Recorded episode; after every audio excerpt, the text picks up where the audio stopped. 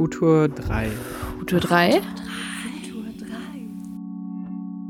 Hallo zusammen und herzlich willkommen zu 5 Minuten Futur 3.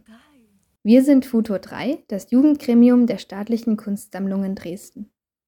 Ich bin Juliane und ich möchte euch heute kurz mein Lieblingskunstwerk der SKD vorstellen. Und zwar ist das das Tryptychon Der Krieg von Otto Dix. Auf den ersten Blick scheint das vielleicht eine seltsame Wahl, denn das Gemälde lädt nicht gerade zum Hinsehen ein, eher zum Wegsehen. Man sieht marschierende Soldaten, grausige Leichenteile, zerstörte Landschaft und ein Massengrab in schlammig kalten Farben. Ja, in mein Wohnzimmer würde ich mir das Bild sicher nicht hängen. Dennoch finde ich, dass der Krieg ein wichtiges Kunstwerk ist. Denn Otto Dix macht für den Beobachtenden den unvorstellbaren Horror der Schützengräben des Ersten Weltkrieges erfahrbar. Dix war selbst von 1915 bis 1918 erst an der Westfront und dann an der Ostfront eingesetzt. Man kann sein Werk also als eine Art gemalte Memoirensammlung betrachten. Wenn ihr so wollt, ein künstlerisches Pendant zu Erich Maria Remarques Im Westen nichts Neues. Das Buch kann ich euch übrigens nur wärmstens empfehlen. Otto Dix arbeitete von 1929 bis 1932 an Der Krieg. Die Reaktionen seiner Zeitgenossen auf das Kunstwerk fielen gemischt aus. Den Nationalsozialisten gefiel es wenig überraschend nicht.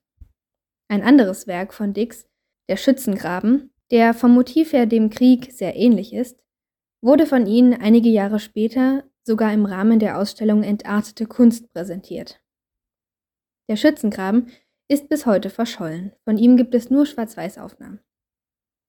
Umso wertvoller finde ich es, dass man den Krieg heute noch besichtigen kann. Er hängt im Albertinum, ihr findet ihn aber auch in der Online-Collection der SKD. Zuletzt möchte ich noch über die besondere Form des Werkes reden.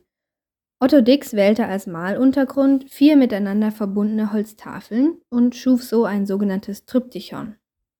Im Mittelalter wurden Triptychen gern für Altarbilder genutzt und mit Abbildungen von Heiligen oder Szenen aus der Bibel bemalt. Ob Otto Dix mit seinem Werk vor einem schrecklichen Kriegsgott warnen wollte?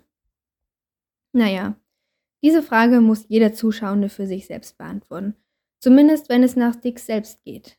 Er sagte nämlich einmal, Künstler sollten nicht bessern oder bekehren, sie müssten nur bezeugen.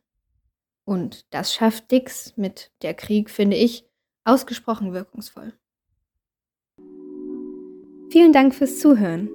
Wenn ihr Lust auf noch mehr Podcasts über Kunst und Museen habt, die dann auch länger dauern als fünf Minuten, dann schaut doch mal unter Futur 3 auf Spotify nach.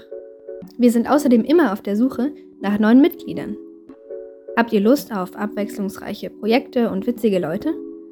Dann schreibt uns auf Instagram unter futur3.skd oder per Mail an futur3.skd.posteo.de. Die einzige Voraussetzung? Ihr müsst zwischen 16 und 25 Jahren alt sein. Wir freuen uns schon sehr von euch zu hören. Viele Grüße aus Dresden und bis zum nächsten Mal. Futur 3. Futur 3?